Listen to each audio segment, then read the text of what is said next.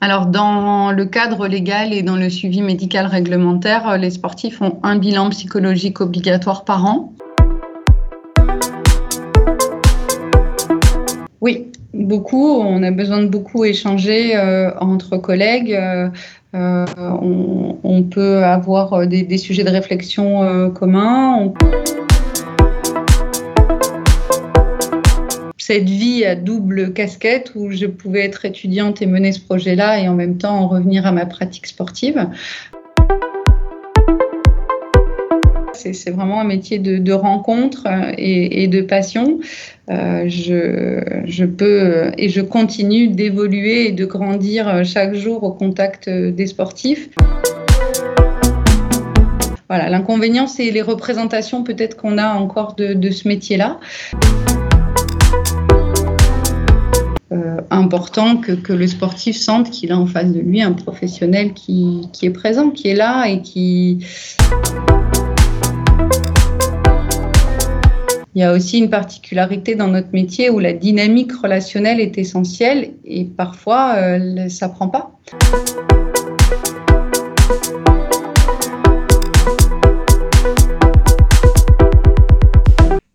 Nous sommes le mercredi 25 août 2021, je suis Philippe Vanek et je vous souhaite la bienvenue sur le premier épisode de la deuxième saison de Balade Roller, donc le podcast de Roller en ligne. Donc aujourd'hui, nous allons parler de préparation psychologique dans le roller course avec Marie Gomez. Bonjour Marie. Bonjour Philippe. Alors bah, bah, bienvenue sur le podcast. Donc avec toi, on va rentrer dans les coulisses du roller course de haut niveau puisque tu fais partie du staff du pôle France qui se situe à Nantes. Donc tu fais partie du staff au même titre que le médecin ou le préparateur physique. Et puis euh, dans une deuxième partie, on va aussi parler un petit peu de toi, qui vient du monde du basket. Mais est-ce que tu pourrais commencer par te présenter, s'il te plaît? Donc oui, bien sûr. Bonjour à tous. Donc je m'appelle Marie Gomez. Je suis psychologue clinicienne de formation et j'interviens spécifiquement auprès d'un public sportif de haut niveau. Euh, je travaille à mi-temps au Krebs des Pays de la Loire, où est le pôle France de, de roller. Je travaille également pour le FC Nantes et pour la Fédération de sport automobile. Alors le FC Nantes, pour ceux qui ne connaissent pas, donc c'est le club de foot de, Nantes. C'est ça. Voilà. Et alors la fédération de sport automobile, dans quel, quel domaine? Eh bien, de la même manière, j'accompagne les jeunes du pôle France euh, de façon euh, euh, assez régulière sur, sur l'accompagnement psychologique des jeunes et sur l'accompagnement aussi des équipes de France. D'accord, mais alors le... là on n'est plus dans le roller, mais euh, c'est quoi C'est du karting ou c'est du de la Formule 3000 Il y a plusieurs disciplines, donc en fait il y a une, il y a en général les jeunes pilotes commencent par le karting, après souvent ils s'orientent vers la Formule 4 ou ils restent sur une carrière karting, ça dépend. Euh, sinon après c'est le championnat de France F4 ou à l'étranger et puis après, ils continuent l'ascension jusqu'à la Formule 1 quand ils ont euh, l'opportunité d'y aller, où ils se réorientent sur euh, de la GT ou, du rallye aussi. Voilà, on a toutes ces disciplines-là, ouais. D'accord, ok. Eh ben c'est parfait. Euh, donc on va y aller. Alors le roller course, euh, en quoi ça consiste? Je vais faire une présentation très rapide. Euh, grosso modo, les roller courses, déjà un roller de course, c'est des gros rollers avec des énormes roues, hein, euh, minimum 100, souvent 110, voire 3 fois 125. Et, et donc ça va être des personnes qui vont faire la course sur des distances qui sont complètement euh, différentes euh, d'une course à l'autre. Euh, ça commence aux 100 mètres, aux 200 mètres. Donc 100 mètres, 200 mètres, 500 mètres, tout ça, on a quasiment donc 1000, 2000, 5000 mètres.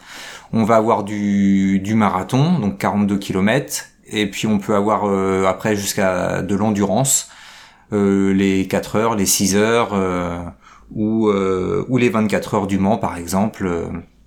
on va tourner soit pendant 24 heures tout seul, soit euh, soit en équipe euh, de plusieurs personnes, 2, 3, 6, enfin voilà. Donc c'est ça, c'est roller course, c'est aller vite, soit en sprint, soit en endurance. Est-ce que tu as quelque chose à ajouter sur ma présentation? Oui, bah souvent les, les, les coureurs euh, qui font partie du pôle France vont participer à plusieurs disciplines. Ils ont des des appétences pour, pour certaines ou, des préférences, mais en général, ils participent à, plusieurs de, de, ces, courses. Donc, en fonction des échéances, on va spécifier, spécifier l'approche selon, selon leurs demandes. Ok, alors est-ce que tu peux nous dire de quel public tu t'occupes, toi, plus précisément? Oui, alors donc euh, sur ma, mon travail au Crèves des Pays de la Loire, on accueille euh, ici des pôles espoirs et, des pôles France, donc euh, des sportifs en général adolescents et, et, jeunes adultes. Donc ça c'est pôle espoir alors, Pôle Espoir, on va être sur souvent, alors ça dépend des disciplines, mais on va être sur euh, année euh, collège, euh, début lycée, et puis Pôle France, on est plutôt sur lycée et, études après secondaire ou, vie professionnelle. Donc, c'est vraiment un petit peu comme une pyramide. Le Pôle Espoir est en dessous, du Pôle France en termes de performance, de compétition et souvent d'âge. D'accord. Euh, et niveau euh, catégorie socio-professionnelle des parents ou des personnes ou de, c'est quoi grosso modo? On a des choses euh, et des publics très variés en fonction de, de la discipline sportive. Parfois, euh, voilà, selon le, le sport pratiqué, le foot va se pratiquer partout dans, dans, tous les, dans tous les milieux sociaux. Le roller, on en voit peut-être de, dans des familles plus spécifiquement que d'autres parce que c'est un petit peu plus confidentiel en, en, compétition que le foot, par exemple. mais on va avoir un public vraiment très large en termes de, de milieux de milieux sociaux. D'accord. Tu t'occupes de combien de personnes? Beaucoup. Euh, avoir du mal à, les chiffrer. Euh, euh, je sur la pratique du au niveau du Krebs, on est sur euh, on est en référence sur certains sur certaines disciplines comme moi je peux l'être sur le roller. Donc en fonction euh, de, de, la demande au roller, euh, je peux avoir une dizaine de sportifs qui sont suivis. Euh, et puis on va arriver sur la même chose sur toutes les hum, sur toutes les autres structures sur lesquelles on est en référence. Euh, donc on a des journées bien remplies. on a, ouais, entre, entre, je sais pas, moi j'en tourne entre euh, 8 et 10 rendez-vous par jour de sportifs. Donc euh, sur un, sur un mi-temps, ça représente quelques, quelques, quelques sportifs. Alors oui, justement, euh, euh, tu travailles combien d'heures par semaine? Et le roller te prend combien de temps sur, sur, cette, sur ce volume horaire? Euh, Alors comme je disais, mon emploi du temps, il est partagé entre différents, différents postes, mais les semaines sont chargées. En général, je travaille une 40 heures d'heures par semaine euh, en entretien et puis, euh, et puis le travail aussi entre les entretiens. Et sur euh, le roller, ça représente entre 5 et 10 sportifs suivis donc, euh, donc c'est compliqué de, donner un, un, volume horaire, mais euh, voilà, en général, les sportifs sont vus tous les 15 jours. donc, ça représente, on va dire, sur l'année, entre une trentaine de rendez-vous. Mais ça peut varier. Si d'un coup, euh, 15 sportifs demandent à être accompagnés du pôle France et, sont dans cette démarche-là, ça va augmenter le volume horaire. À l'inverse, c'est vrai qu'avec les périodes là où il y a eu moins de compétition, on a aussi eu moins d'accompagnement. Euh, donc, on peut se retrouver avec euh, 4, 5 sportifs d'une discipline. Donc là, ça représente un petit peu moins de, de volume. D'accord. Euh, alors, est-ce que tu peux me rappeler ce que euh, tu fais donc le roller, tu fais la course automobile et tu fais autre chose? Bah, au niveau du CREPS, en fait, on a différentes euh, structures, donc je peux recevoir. Mais alors, tu travailles exclusivement au CREPS ou tu es ailleurs? Je me... temps au CREPS, mais dans, à l'intérieur du CREPS, on a plusieurs pôles, donc avec plusieurs disciplines sportives. Moi, je suis en référence, par exemple, de l'athlétisme, euh, du roller, de l'aviron, euh, du hand. Donc, je vais me retrouver avec euh, des sportifs de, de, de ces pôles-là et ma collègue en a, a d'autres structures en référence. Ça, ça représente 50% de, de, mon emploi du temps. Et les 5 autres, autres pourcents, je travaille pour le club de foot du FC Nantes et pour la Fédération de sport auto. Ah, d'accord. Voilà. J'avais pas été assez clair. Bah, voilà, c'est, j'avais pas tout, tout bien, tout bien en tête, mm. donc. Euh, donc c'est pour ça que c'est un peu difficile de, de vraiment euh, euh, identifier euh, le, le, nombre d'heures passées euh, au roller. Ça dépend de, de, la demande des sportifs chaque année et, et du travail qu'ils souhaitent mettre en place également. Ok. Euh, et ben justement, euh, comment ça se passe euh, les premiers rendez-vous et euh, est-ce que les athlètes, euh, les jeunes ou les moins jeunes, sont obligés de te voir? Alors, dans le cadre légal et dans le suivi médical réglementaire, les sportifs ont un bilan psychologique obligatoire par an, euh, avec pour fonction d'identifier s'ils ont des difficultés, euh, ce que nous on appelle psychopathologiques, c'est-à-dire vraiment des, difficultés importantes euh, qui peuvent être euh, révélées euh, par leur pratique sportive ou pas. Et il y a vraiment ce travail d'identification et d'indication derrière de suivi. Donc, euh, on les voit de façon obligatoire une fois par an pour remplir euh, ce suivi médical réglementaire. Si on met une indication de suivi en collaboration avec les médecins, on va continuer à, les voir de façon régulière ou les réorienter euh, s'il si, le faut vers des collègues. Euh, et après, sinon, sur les, les, le déroulement de l'année, quand il n'y a pas d'indication de suivi, c'est le sportif qui va faire la demande et qui va prendre rendez-vous, euh, soit en ayant eu des échanges avec l'entraîneur qui va peut-être un peu aider à, la prise de rendez-vous, soit le sportif qui prend rendez-vous euh, directement. Alors, euh, qu'est-ce qui peut faire qu'il y ait une indication de suivi? Sur le suivi médical réglementaire, on est vraiment du côté du soin, c'est-à-dire qu'on a aussi dans, notre travail euh, la, la, priorité, c'est le bien-être et la santé du sportif. Donc l'indication de suivi suite au bilan, c'est du côté du soin. Voilà, la seule indication euh, recevable, c'est du côté du soin. Si on est du côté plutôt de la performance ou du développement personnel, on est du côté de euh, la préconisation ou du conseil, mais pas de l'indication de suivi. D'accord. Euh, bah donc, est-ce que tu peux maintenant nous décrire ton travail? Comment se passe un entretien, par exemple? Alors, comme, on commence un peu à l'entrevoir, il y a plusieurs aspects dans notre travail. Il y a le côté évidemment soin qui, qui, est, euh, qui, est, qui peut arriver. Et puis sinon, on est vraiment sur euh, de l'accompagnement euh, de façon globale. Moi, j'aime euh, travailler et je travaille de cette façon-là, c'est-à-dire vraiment sur une approche globale où on va prendre en compte euh, tous les aspects euh, psychologiques de la pratique sportive et de la performance et où on va pouvoir euh, aborder euh, différents sujets euh, de, de, la vie du sportif, que ce soit sa vie sportive, sa performance, euh, mais aussi sa vie familiale, ses choix professionnels, enfin tout ce qui peut à un moment euh, venir euh, faire partie de, de, son quotidien et qui va être nécessaire de questionner pour, pour avoir un sportif à l'équilibre euh, qui pourra du coup s'épanouir dans, dans sa vie sportive et, et sûrement euh, par la même occasion euh, être performant. Donc on D'accord, mais alors ouais, est-ce que tu, tu les vois en individuel, en groupe? Alors moi je travaille particulièrement en individuel. C'est parce que j'aime je, cette façon de travailler et c'est celle qui me correspond le plus.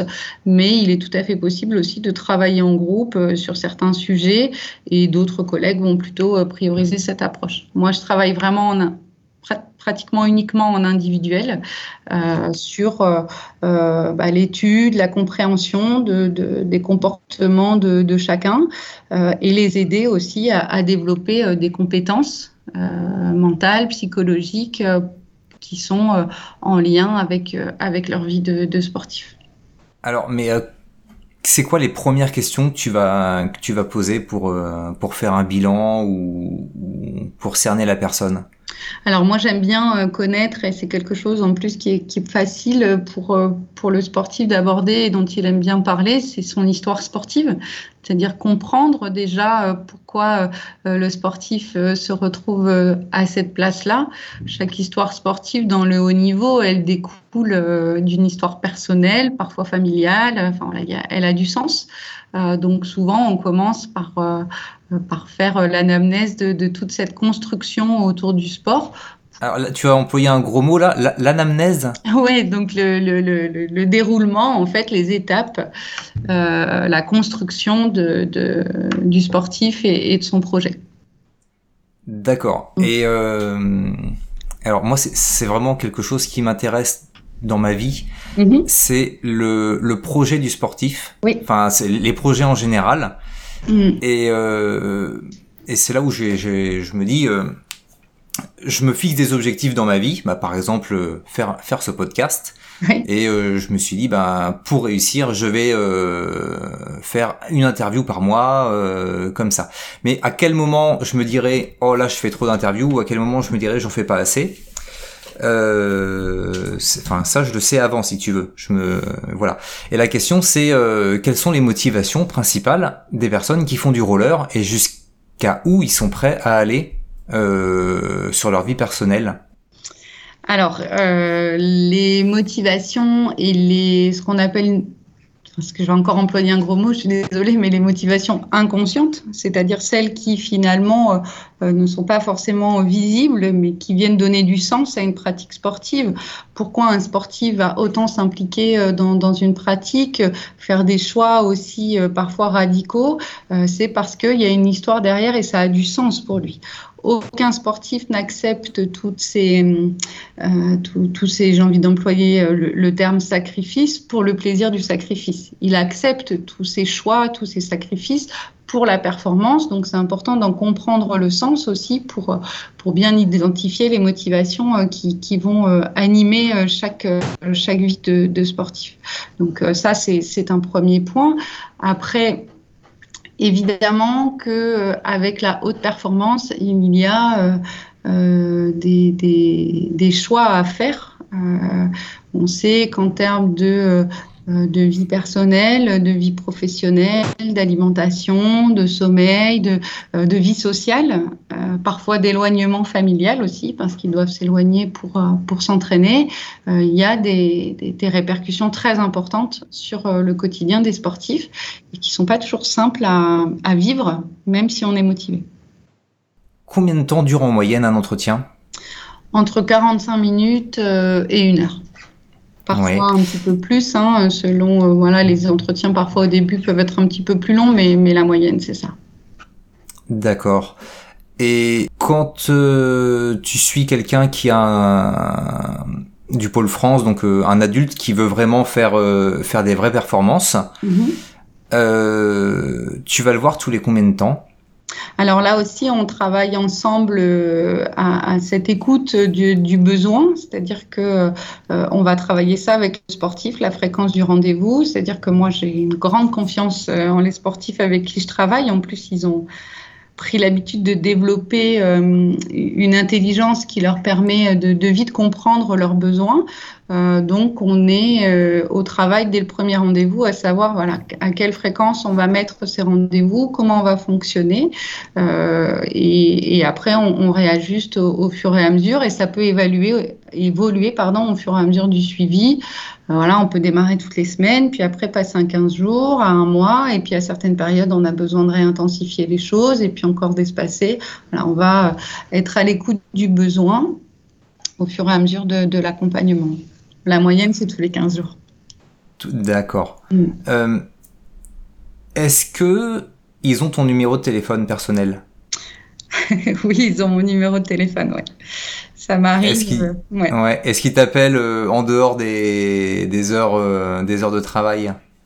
Alors, on n'a pas tellement d'heures de travail, en fait, euh, comme pas d'heures de, de, de, compétition. Donc, ça, c'est pareil, ça, ça se discute et on pose le cadre ensemble. Il y, a, il y a des moments où ils savent que dans des situations particulières, euh, ils ont l'autorisation de, de m'envoyer un message et on peut prévoir un entretien euh, sur un week-end, sur une compétition, par exemple. Ou si, euh, voilà, il n'y a pas longtemps, il y avait les Jeux Olympiques. Il y a certains athlètes qui, même si j'étais en vacances, bon, voilà, on a eu, on a eu l'occasion d'échanger parce que parce que ça fait partie de mon travail et que, euh, et que c'est important de, de, pouvoir aussi être disponible dans des moments particuliers. Alors, les, enfin, les, tu parles des Jeux Olympiques, mais en roller, y a, le roller n'est pas. Il n'y en a pas.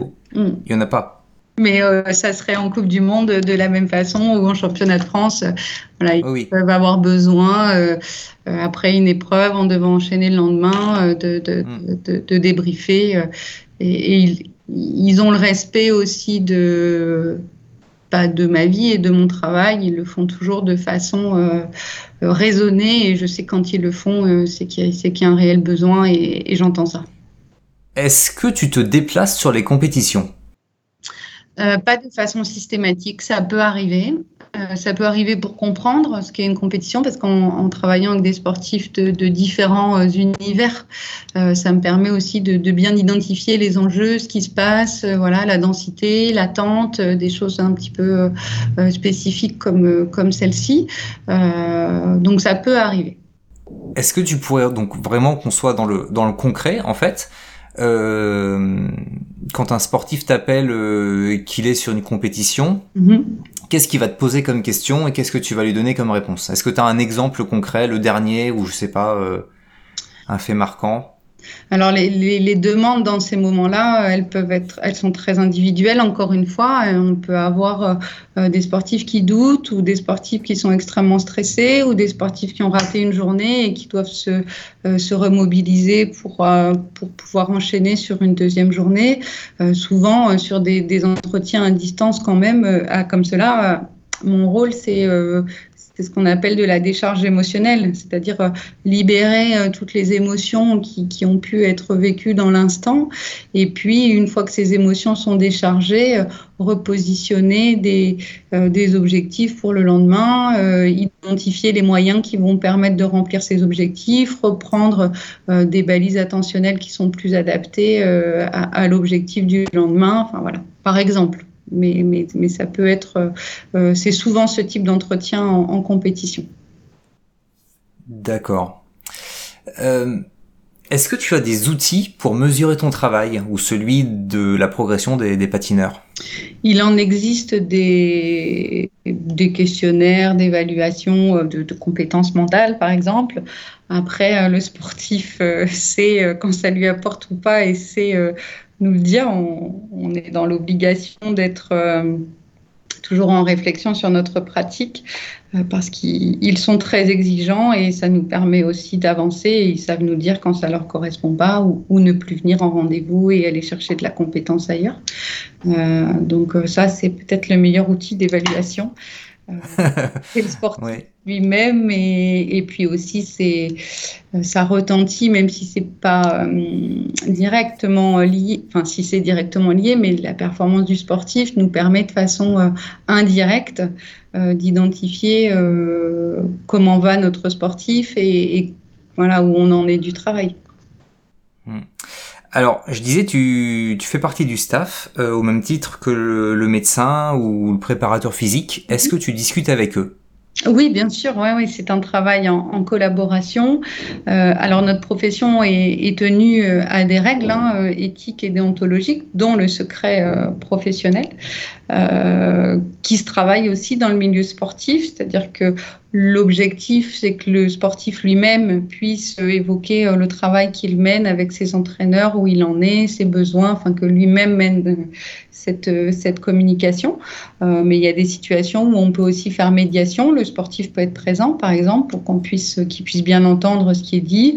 Ou dans certaines situations, certains sportifs vont me demander de discuter avec les entraîneurs de, de certains sujets. Euh, et parfois, ils ne veulent pas du tout. Donc euh, ça dépend. Euh, voilà, nous on, est en lien avec le désir du sportif sur cette question-là. Ouais. T'as as des exemples justement de sujets qu'un qu'un sportif voulait euh, que tu abordes? Avec son entraîneur Oui, ça peut être euh, des problématiques euh, familiales, personnelles, euh, qui, qui n'ose pas forcément aborder avec son entraîneur, mais qui ont un impact sur son entraînement. parce que quand j'ai des difficultés à l'extérieur de ma pratique sportive, bah, je, viens quand même avec à l'entraînement, même s'ils sont très déterminés et qui font tout pour se focaliser sur l'entraînement. Ils sont impactés par leur vie en dehors, ce sont des êtres humains, et ils n'osent pas toujours euh, évoquer ces choses-là. Donc, euh, ils peuvent me demander de, le faire. Euh, il y a certains sujets qui sont qui sont vraiment délicats à aborder, comme la question des motivations, la question des projets, justement, la communication entraîneur-entraîné. Parfois, ils ont besoin de, de, passer par, par moi comme, comme médiateur pour construire, pour construire ce chemin de communication. Ok, alors on va glisser vers la, deuxième partie ou de, l'interview où on va parler un peu plus de toi. Oui. Euh, alors la question, c'est quelle est ta, tenue vestimentaire pour le travail Et je te, en fait, je te pose, je recontextualise. Mm-hmm. Euh, c'est que tu, tu, toi, tu dois les recevoir dans ton cabinet, je suppose, ou dans, dans, une, dans ton bureau, on va dire. Oui. Mais quand ça t'arrive d'aller euh, aux compétitions, est-ce que tu es en survette à ce moment-là? Et euh, enfin voilà. Donc quelles sont tes tenues vestimentaires? Alors la plus, enfin tout le temps, je suis habillée euh, comme dans ma vie de tous les jours, c'est-à-dire aujourd'hui j'ai un jean avec un t-shirt et une paire de chaussures, euh, et c'est la même chose sur sur les compétitions. Je suis habillée de façon voilà, comme je m'habille dans, ma vie de tous les jours. Euh, après, par exemple, quand j'interviens pour une fédération, pour être identifié, quand c'est avec des équipes de France, ça peut nous arriver d'avoir euh, euh d'avoir la veste ou le t-shirt pour, euh, pour être identifié. Mais le jogging, le short, non, on n'en a pas besoin. Non, mais voilà, mais ce que je voulais savoir, c'est ça, c'est que tu as le, tu, es identifié grâce à la veste de à la veste de, la fédération qui te ça peut mais parfois si je vais voir une compétition de, de roller je vais être habillée comme tous les jours. Euh, et, et ma ça, dépend après la demande. Si la demande, c'est de venir observer, de venir voir, parce qu'ils aiment bien quand même qu'une fois de temps en temps, je les voir en compétition, mais sans forcément qu'on soit au travail, ben là, je vais être vraiment à distance, dans le public, avec tout le monde, et ils viennent me voir s'ils ont envie, et ils peuvent aussi euh, ne pas venir, c'est pas, pas du tout euh, une obligation. Si à l'inverse, c'est une demande vraiment spécifique d'accompagnement sur une compétition, là, je vais être plus identifiable, plus proche, euh, et dans des échanges qui seront plus anticipé, prévu et créé euh, pour, pendant la compétition. D'accord. Euh, parle-moi un petit peu de comment tu as eu ce poste. Est-ce que ce poste, euh, ça a été une création de poste? Est-ce que tu as remplacé quelqu'un? Comment ça s'est passé? Ton entretien d'embauche? Au Krebs, du coup Oui, oui, oui. Euh, pour le roller au Krebs. ouais. Alors en fait. Enfin, au Krebs, oui, de, de manière générale, c'est au Krebs, quoi. En fait, euh, moi j'ai une collègue qui travaille depuis longtemps euh, au Krebs et qui a œuvré pour développer la psychologie dans le milieu sportif, si bien que la demande était trop importante. Euh, au niveau du CREPS. Donc, il y a eu euh, une création de postes salariés euh, il y a maintenant un petit peu plus d'un an. Et donc, j'ai postulé à ce poste et je l'ai obtenu en sachant que je collaborais déjà avec le CREPS, parce que moi, je travaillais à mon compte dans la région. Donc, le CREPS avait déjà fait appel à moi pour, pour prendre le relais pour certains sportifs. donc, du coup, voilà, ça s'est passé de cette manière-là. D'accord. Et donc, tu me dis, si, si un jour tu tombes malade, euh, mettons, ou, en, euh, ou tu as une, un empêchement pendant plusieurs mois, en fait, ta collègue pourrait, euh, pourrait te remplacer? Oui, elle pourrait prendre le relais. Après, on est dans un métier où c'est quand même compliqué hein, de changer euh, quand ça se passe bien, de passer le relais. C'est un peu plus compliqué que, que pour un médecin euh, lorsqu'on est vraiment habitué à travailler avec quelqu'un, qu'on a créé une relation de confiance, qu'il y a une dynamique relationnelle euh, qui s'est installée. C'est pas simple hein, de, changer de, professionnel. Mais s'il y avait une situation vraiment particulière ou s'il y avait une nouvelle demande, ma collègue pourrait prendre le relais, bien sûr. D'accord. Et toi, pareil, tu pourrais prendre le relais pour euh, pour son poste euh, s'il fallait s'il fallait l'aider. Et tout comme si un sportif, pour euh, une raison qui lui appartient, est plus à l'aise avec l'une d'entre nous, il a possibilité, évidemment, même si on est en référence, d'aller voir la collègue. D'accord. Et ben donc justement, est-ce que, enfin, on va continuer là-dessus. Sur, est-ce que tu parles avec tes, tes homologues sur le, le roller ou sur d'autres sports? Oui, beaucoup. On a besoin de beaucoup échanger euh, entre collègues. Euh, euh, on, peut avoir des, sujets de réflexion communs. On peut, on se rencontre de, de, toute façon assez régulièrement pour échanger. Alors voilà, ces rencontres, elles sont, elles sont comment? Est-ce que c'est, ce sont des colloques? Est-ce que c'est des déjeuners entre amis parce que vous connaissez tous et le week-end vous allez les uns les, uns chez les autres? Alors, il y a un peu des deux. Euh, il y en a avec qui on est amis et avec qui euh, voilà, on peut être amené à déjeuner. D'autres avec qui ça reste dans le strict, euh, strictement dans le professionnel. Et où Alors, il y a les colloques, évidemment, en psychologie du sport qui existent, où on va tous se retrouver. Et puis, on a nos réseaux, en fait, donc par région, par proximité. On, peut voilà, se rencontrer à, à 3 à 4 pour aller en effet déjeuner et évoquer notre travail. Soit même autour d'une table sur un cadre un petit peu plus réunion où on va échanger. Euh, on a un réseau en Pays de la Loire, le CREPS euh, on a constitué un réseau de professionnels qui travaillent dans ce domaine-là et on se voit de façon formelle et régulière pour échanger sur nos pratiques. D'accord, mais ça c'est, moi je trouve que c'est vachement intéressant de, de savoir. Alors, est-ce qu'il y a des publications scientifiques euh, dessus? Tu me dis qu'il y a des colloques. Alors oui, euh, nous on est vraiment sur le terrain et on a des diplômes professionnels qui nous amènent à être vraiment euh, sur la pratique. Mais heureusement, et c'est aussi la base de notre, de notre travail, il y a des chercheurs en psychologie du sport avec du coup euh, des, écrits, euh, des colloques euh, qui nous permettent aussi de continuer à développer des outils, des approches. avec des recherches qui, sont menées auprès de, des différents publics. Souvent, les universités sont motrices de ça. L'université de Nantes a un labo de recherche qui publie régulièrement et qui nous permet aussi de, de continuer à développer notre pratique. D'accord. Donc, euh, est-ce que tes sportifs ont déjà fait euh, euh, sujet test pour pour des expériences ou pas Ouais, ça arrive, oui. Ouais, oui. Il, y a, aussi le, Grand INSEP qui ou l'agence, voilà, qui sont des, des institutions nationales où les publics, les nos publics peuvent être amenés à passer des, des questionnaires, voilà, qui qui nous qui permettent d'évaluer notre travail, mais aussi le les besoins et, l'impact de, du, travail qui est mené en fonction des, techniques. Euh, mm. Alors, on va revenir un petit peu euh, plus en arrière dans ta vie. Pourquoi est-ce que tu as choisi ce métier?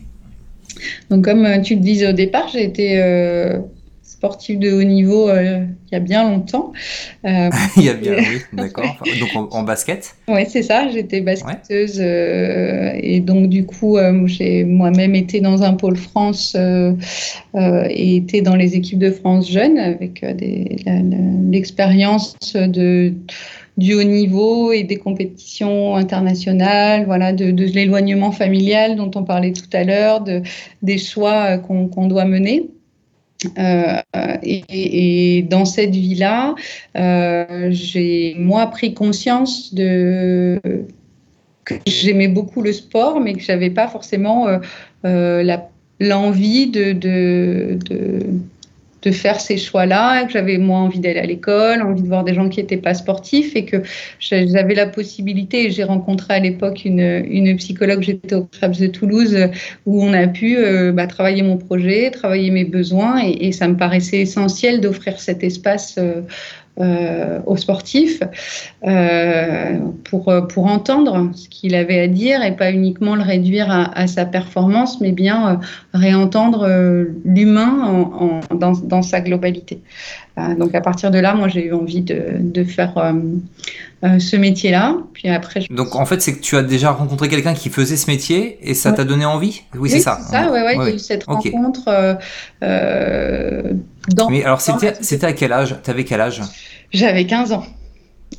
D'accord. J'avais 15 ans et donc j'avais ça euh, dans, dans, un coin de ma tête. Et puis après, bon, je me suis blessée gravement euh, parce que j'ai eu une première rupture des ligaments croisés à, un peu plus de 16 ans, euh, qui mhm. m'a écarté un peu des parquets et puis m'a fait encore plus poser ce projet-là, le réfléchir et, voilà, de, et mener du coup ce, cette double, cette cette vie à double casquette où je pouvais être étudiante et mener ce projet-là et en même temps en revenir à ma pratique sportive.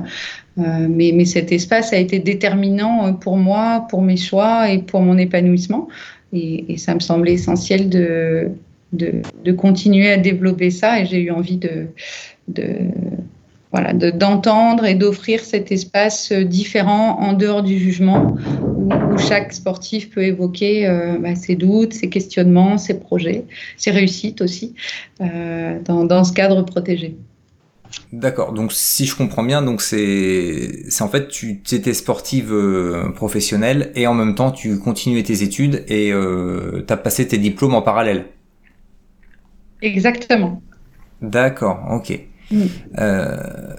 Est-ce que tu peux continuer à me parler de ce métier et des avantages Je pense que tu, enfin, et des, inconvénients. Je, te laisse parler, j'allais faire les réponses à ta place, mais je te laisse parler.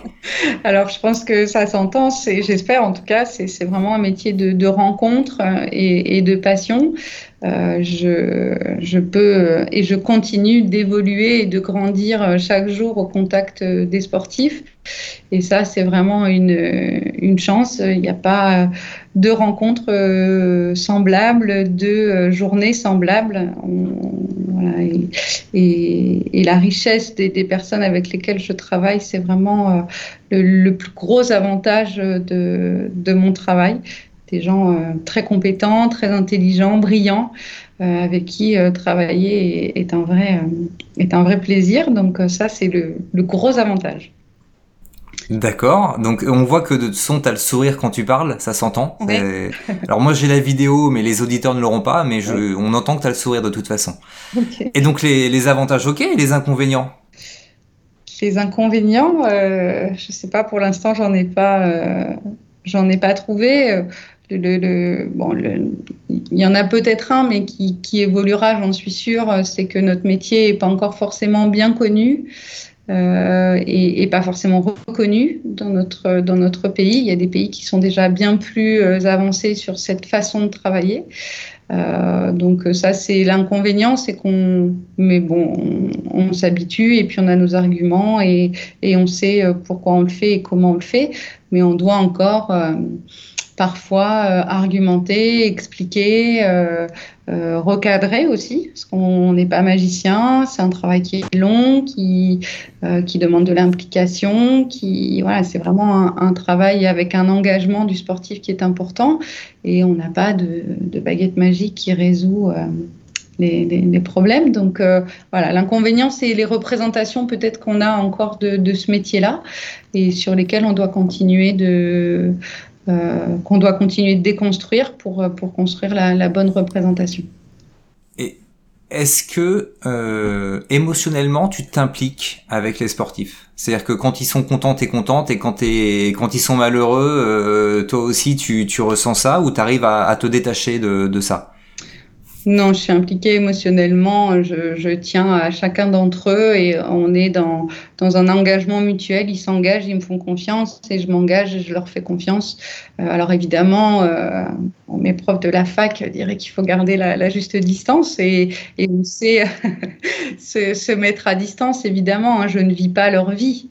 Euh, et ils ne vivent pas la mienne et on a chacun nos espaces et on est dans une relation de travail et professionnelle. Hein, on est quand même à une, certaine distance, mais on est impliqué. Enfin, moi, en tout cas, je suis impliquée émotionnellement et, je crois que c'est aussi euh, euh, important que, le sportif sente qu'il a en face de lui un professionnel qui, est présent, qui est là et qui, est attentif à, à ce qu'il vit. Ouais.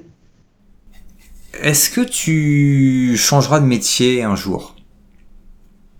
C'était, c'est pas prévu. Euh, pour l'instant, après, c'est un métier qui est quand même. Euh, alors, c'est un métier de passion, donc euh, j'aurais tendance à penser que je vais rester passionnée. C'est quand même un métier fatigant qui demande une forte implication et, peut-être que si à un moment je, sens une, lassitude, une fatigue, moins de, d'engagement, je, je, me réorienterai et je, je, je ferai autre chose. Aujourd'hui, c'est pas le cas, mais, mais, je reste et on reste tous vigilants à, rester impliqués et, engagés. Je pense que si à un moment je, sentais que ça, ça diminue, euh, euh, par respect pour l'engagement des sportifs, je, ferai autre chose. Euh, Est-ce que tu as déjà recommander euh, quelqu'un de plus compétent que toi, un patineur, qui te faisait une, euh, enfin, euh, une de tes confrères, consoeurs à un patineur qui, qui avait une requête hein, que tu pouvais pas forcément à laquelle tu ne pouvais pas forcément répondre Oui, bien sûr, oui. S'il y a un moment une demande spécifique et qu'on la travaille et qu'elle est cohérente et que moi je ne suis pas formée, je réoriente évidemment vers un collègue qui pourra ou une collègue qui pourra prendre le relais dans cette spécificité. Il y a aussi une particularité dans notre métier où la dynamique relationnelle est essentielle et parfois euh, ça prend pas. Euh, humainement, ça prend pas et là aussi on doit être capable de se le dire et de réadresser euh, pour, pour le, le, bien fondé du travail et la cohérence du travail du sportif. Donc oui, c'est des choses qui peuvent arriver, qui se font euh, de façon bienveillante. Et, pour moi, c'est aussi de la compétence que de savoir dire, bah là, on touche une de mes limites, donc euh, euh, tu, as la possibilité d'être accompagné par un, confrère ou une consoeur qui, sera, qui pourra répondre à ta demande. Ouais.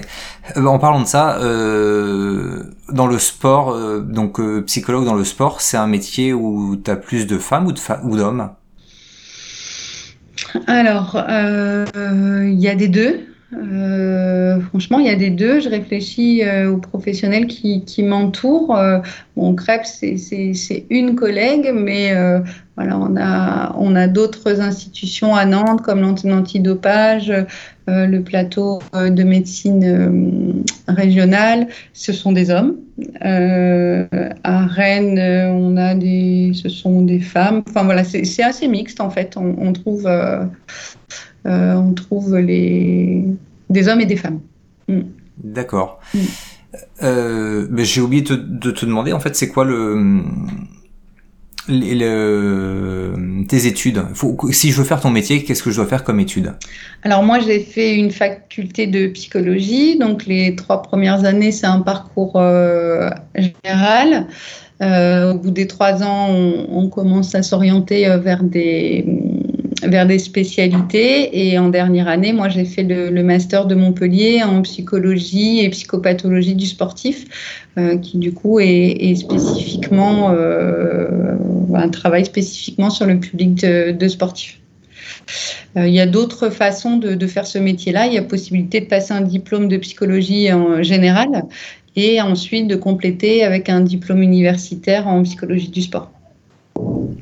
Ok, d'accord. Donc il y a plusieurs, plusieurs moyens pour, pour y arriver. et c'est tant mieux. Mm. Euh, ben on va arriver à la fin d'épisode. Euh, J'avais hésité. Enfin, c'est des questions que je pose souvent aux patineurs. Oui. Et bah toi, t'es pas, es, tu n'es pas une patineuse. Alors, je vais commencer par, euh, par te poser la question. Euh, c'est quoi ton niveau en roller?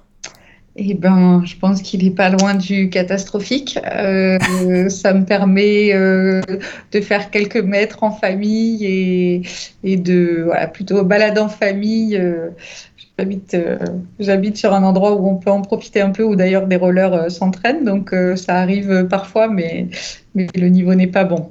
Mm. D'accord. Quand tu vas à la patinoire, tu tiens le, rebord ou, ou tu arrives à t'en défaire Quand même, j'arrive à, lâcher le rebord, quand même. D'accord. Euh, donc oui, donc je vais te, c'est des questions que je pose à tous mes invités et euh, bah, même si tu pratiques pas énormément le roller, euh, je pense que tu, je, je, te pose les, les questions. Donc, comment penses-tu que les autres, donc politiques ou kidam, perçoivent le roller? Euh, je alors le roller de compétition, c'est quand même impressionnant. Hein. Donc j'imagine qu'ils se disent que ça demande beaucoup de compétences et beaucoup d'entraînement pour, euh, pouvoir être euh, aussi précis et aussi vite euh, sur, sur des rollers. ouais, je pense que, en tout cas pour le roller de compétition, il est vraiment perçu comme un sport de haute intensité et de haute précision, et un sport aussi avec des dangers importants. D'accord. Euh, est-ce que tu as des préférences dans les sports que tu suis euh, entre le, foot, le, rallye et tout, enfin la course automobile, automobile ou basket ou autre? Non, j'ai pas de préférence. J'aime travailler euh, avec tous les sportifs. J'aime aller quand je dois aller les voir en compétition peu importe le sport, je prends toujours beaucoup de plaisir euh, à, aller les voir et, à être à leur côté quand ils en ont besoin. Euh, non, je, n'ai pas de préférence. D'accord. Est-ce que tu as des objectifs, donc à proche ou à long terme? Alors là, on va parler au niveau roller. Ok. Est-ce que tu, vas-y, est-ce que tu veux progresser en roller? C'était pas prévu, c'est pas prévu au programme. Après, pourquoi pas, pourquoi pas. Ou ta famille, faire progresser ta famille peut-être. Oui, c'est plutôt eux qui me feraient progresser, hein, mais. Ah voilà. ok. Et dans ton travail, est-ce que tu as des objectifs? Continuer à, développer euh, cette approche et puis, euh, et puis partager le plus possible pour que, pour que le plus grand nombre de sportifs euh, aient accès à cet accompagnement. Ça, c'est un petit peu notre objectif, je pense, commun dans, dans notre profession, c'est de développer cette, cette pratique et de, de l'ouvrir au, au, plus grand nombre. Eh ben, t'as qu'à faire un podcast. Comme bah ça, et t'interviews tous tes collègues et puis euh, vous, vous faites parler entre vous et puis euh, et puis voilà. tu parlais d'objectifs et tu vois, je, je, parle peu, je parle peu à la presse, je parle peu, euh, voilà, je, je, communique très peu. Euh, et, et, la réflexion que je me faisais ces derniers temps, c'est aussi que pour développer, il faut communiquer. Et, et donc tu, tu, as appelé au moment où j'avais cette réflexion, donc tu, tu fais partie des moyens qui permettront de, justement de, remplir ses objectifs. Ah bah c'est parfait. Voilà. C'est parfait, parfait. Euh, ouais.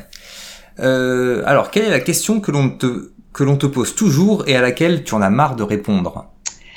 Euh, alors, je l'avais pensé, hein. ouais, je l'avais pensé. Ah oui, c'est le côté où on envisage toujours la psychologie comme voilà, il faut être faible, il faut être malade, il faut être fou euh, pour consulter euh, un psychologue. Voilà, est-ce qu'il faut euh, Ou est-ce que les gens qui vont chez le psychologue sont faibles? Pour moi, c'est évidemment tout le contraire. Hein, savoir faire face à ces difficultés, les poser, les questionner, c'est tout sauf de, la faiblesse. donc, il y a toujours cette question qui, revient et qui montre qu'on a encore du, travail sur, sur la, représentation de notre métier. Mmh. Euh, ouais, ouais. Bah alors, euh, effectivement, quand on va voir euh, quelqu'un dans le domaine du sport, un psychologue dans le domaine du sport, je pense que là, c'est ouais, c'est c'est parce qu'on se sent fort et qu'on a envie d'être encore meilleur. Euh, je pense pas que ce soit une, faiblesse. Euh, non, et puis même si, euh, parce que la, vie de sportif, elle est difficile, hein, comme on l'a évoqué tout à l'heure, euh, les doutes, les blessures, les contre-performances, les, sacrifices, l'éloignement, il y a aussi des choses qui sont difficiles à, assumer. Euh, et, avoir un endroit où on peut aussi poser ça, c'est pour moi essentiel et c'est plus fort que de se le cacher. Donc, c'est il y, a, et puis parfois il y a du soin aussi dans, le sport. Hein. On peut se retrouver avec euh, des pathologies, hein, euh, que ce soit de, l'anxiété, que ce soit des dépressions. Euh, ouais, on a des troubles anxieux, on a des troubles du comportement alimentaire, on a parfois de la pathologie où là, en effet, il y a ce dont on parlait tout à l'heure, l'indication de soins et, un vrai passage à, prendre en considération. Et puis, il y a aussi euh, tout l'aspect euh, connaissance de soi, développement de compétences, développement de l'intelligence, euh, qui font aussi partie de, notre travail. Mmh. Alors moi j'avais entendu un, podcast récemment où il y avait euh, bah, quelqu'un qui faisait ton métier justement mhm. et euh, qui disait qu'il y avait beaucoup de coachs en ce moment en développement euh, personnel ou physique. Mhm. et, et que justement les coachs donc ils ont pas de de bagage de psycholo de psychologie. Et, et le problème c'est donc le coach il parlait à d'autres à d'autres psychologues. Et, et justement la psychologue qui, qui l'a écouté il fait mais en fait là ton euh, ton sportif, il est en dépression. Mm. Et le, et le, coach ne s'en était pas rendu compte. Il le poussait, euh, il essayait de le sortir de là, mais il s'était pas rendu compte que qu'il était euh, en dépression. Et voilà. Donc c'est pour ça préférer peut-être les professionnels qui ont fait des études plutôt que des, des autoproclamés coachs. Mm. Enfin, c'est un exemple. Hein. C'est toujours important de, de vérifier la formation des, des, professionnels avec lesquels on travaille. Il y a des très bons coachs, euh, qui connaissent les limites de leur travail et qui sont tout à fait en capacité de réorienter euh, euh, vers les professionnels compétents dans ces situations-là. Et, et, vraiment, dans, dans, les pays de la Loire, avec le réseau qu'on met en place, à l'intérieur de ce réseau, on a des préparateurs mentaux, on a des coachs, on a des sophrologues, des psychologues. Et, et c'est justement, je pense, en, en, échangeant et en, et en définissant les, les signaux d'alerte déjà, parce que tout le monde ne, les connaît pas, mais aussi les, les spécificités des uns et des autres qu'on va pouvoir être compétent. Parce que le coach qui ne voit pas qu'il y a une dépression et qui ne réoriente pas, il, pose la question de, il ne peut pas travailler correctement. donc je trouve qu'il faut vraiment qu'on arrive à être tous en lien, à collaborer, à savoir euh, ce que chacun peut apporter, mais aussi ce qu'il ne peut pas apporter. Bien, alors euh, quelle est la question que l'on ne te pose jamais cette fois-ci et que justement tu aimerais bien qu'on te pose? Euh, je, bah, ce que tu as un peu fait aujourd'hui, c'est-à-dire que j'aime bien qu'on s'intéresse à notre métier un petit peu plus en, en profondeur, pas uniquement de façon superficielle, expliquer et prendre le temps d'expliquer ce qu'on fait vraiment euh, et, pour que ça puisse permettre à, des entraîneurs, à des sportifs de, de s'autoriser à, faire euh, ce travail et à s'engager dans, dans, ce travail pour, euh, pour qu'ils continuent à, à développer leurs compétences et à comprendre leur comportement. à quel âge est-ce que tu vas arrêter le roller? Quand euh, je pourrais plus euh, physiquement euh, tenir debout. voilà, aujourd'hui, j'ai pas, je n'ai, j'ai pas de raison d'arrêter. Donc, quand je tiendrai plus debout. D'accord. Et qu'est-ce que tu ressens en faisant du roller? Bon, je pense que tout le monde a compris que je suis pas très très performante, donc je suis pas très à l'aise en général quand je suis sur des rollers. Un peu inquiet. Est-ce que tu mets des protections? Oui, plein. Plein? Ah ouais, c'est-à-dire euh, coude, genou, casque? Exactement. Et, et, et protège poignet. Ça. Exactement. Il y a même les mains et les poignets, c'est ça. bah, tu pourrais mettre les, le short de, de hockeyeur ou des, des choses comme ça en plus. c'est ça, j'y penserais. tu voilà. Ok. Un de tes meilleurs moments ou un de tes meilleurs souvenirs en roller?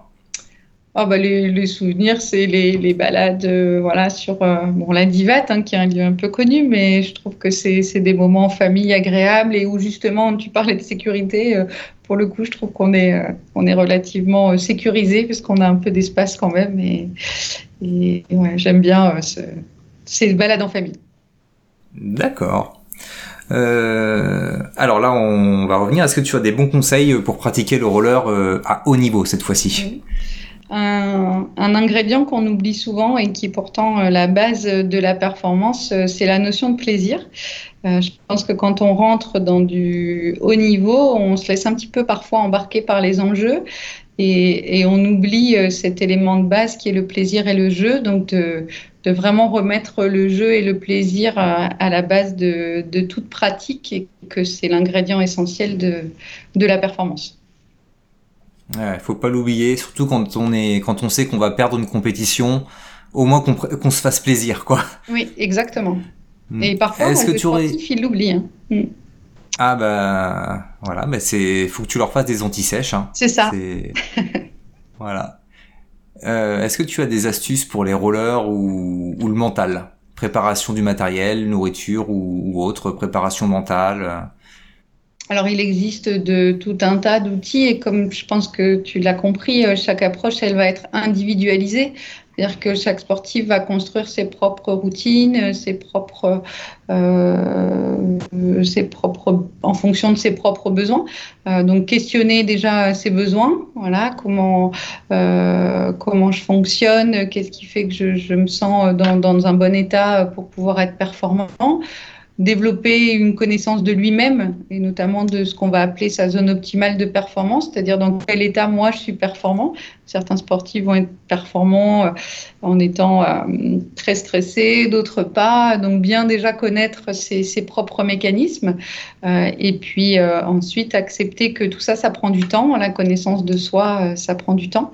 Et, si, je le, dis souvent, mais si j'avais une baguette magique ou si un jour je trouve l'astuce, bon, je pense qu'on la connaîtrait déjà et, je promets de la transmettre. S'il y en a une radicale qui fonctionne pour tous, je la transmettrai avec plaisir. Ah, d'accord, c'est gentil. Bah, tu reviendras nous en parler si tu la trouves alors. Euh, ouais. Bah, voilà, on arrive à la hein. fin. Je pense que c'est clair. Euh. On arrive à la fin de cette interview. Est-ce que tu voudrais ajouter quelque chose? J'aurais oublié de te poser une question. Non, je pense qu'on a plutôt bien, bien évoqué euh, ce métier. Je te remercie d'avoir pris le temps de, d'approfondir euh, ce, ce, sujet, en espérant que, que ça permette à certains de, de passer le cap s'ils si, en ressentent le, le besoin. Eh ben, merci à toi d'avoir répondu. Euh, bah, très bien, donc moi je cherche toujours du monde pour rejoindre l'équipe du podcast. Ok. Donc si vous voulez me parler de votre discipline, n'hésitez pas à me ou si vous voulez avoir une, une chronique, euh, si pareil, euh, Marie, si tu veux venir me parler euh, tous les trimestres de trois patineurs que tu suis, moi et, faire le point tous les trimestres de ce qui se passe dans leur vie, n'hésite pas. Moi je suis preneur de ce genre de chronique. Donc contactez-moi sur ma page Facebook ou sur le site de Roller en ligne ou sur le forum de Roller en ligne. N'hésitez pas non plus à laisser des commentaires sur l'épisode, parlez de ce podcast à vos amis et faites-leur écouter de force vos épisodes préférés. Et puis je vous donne rendez-vous pour le prochain, pour le premier jour du prochain mois, voilà, où on sortira un nouvel épisode. C'était Balade Roller, le podcast de roller en ligne à écouter lors de vos balades en roller ou ailleurs.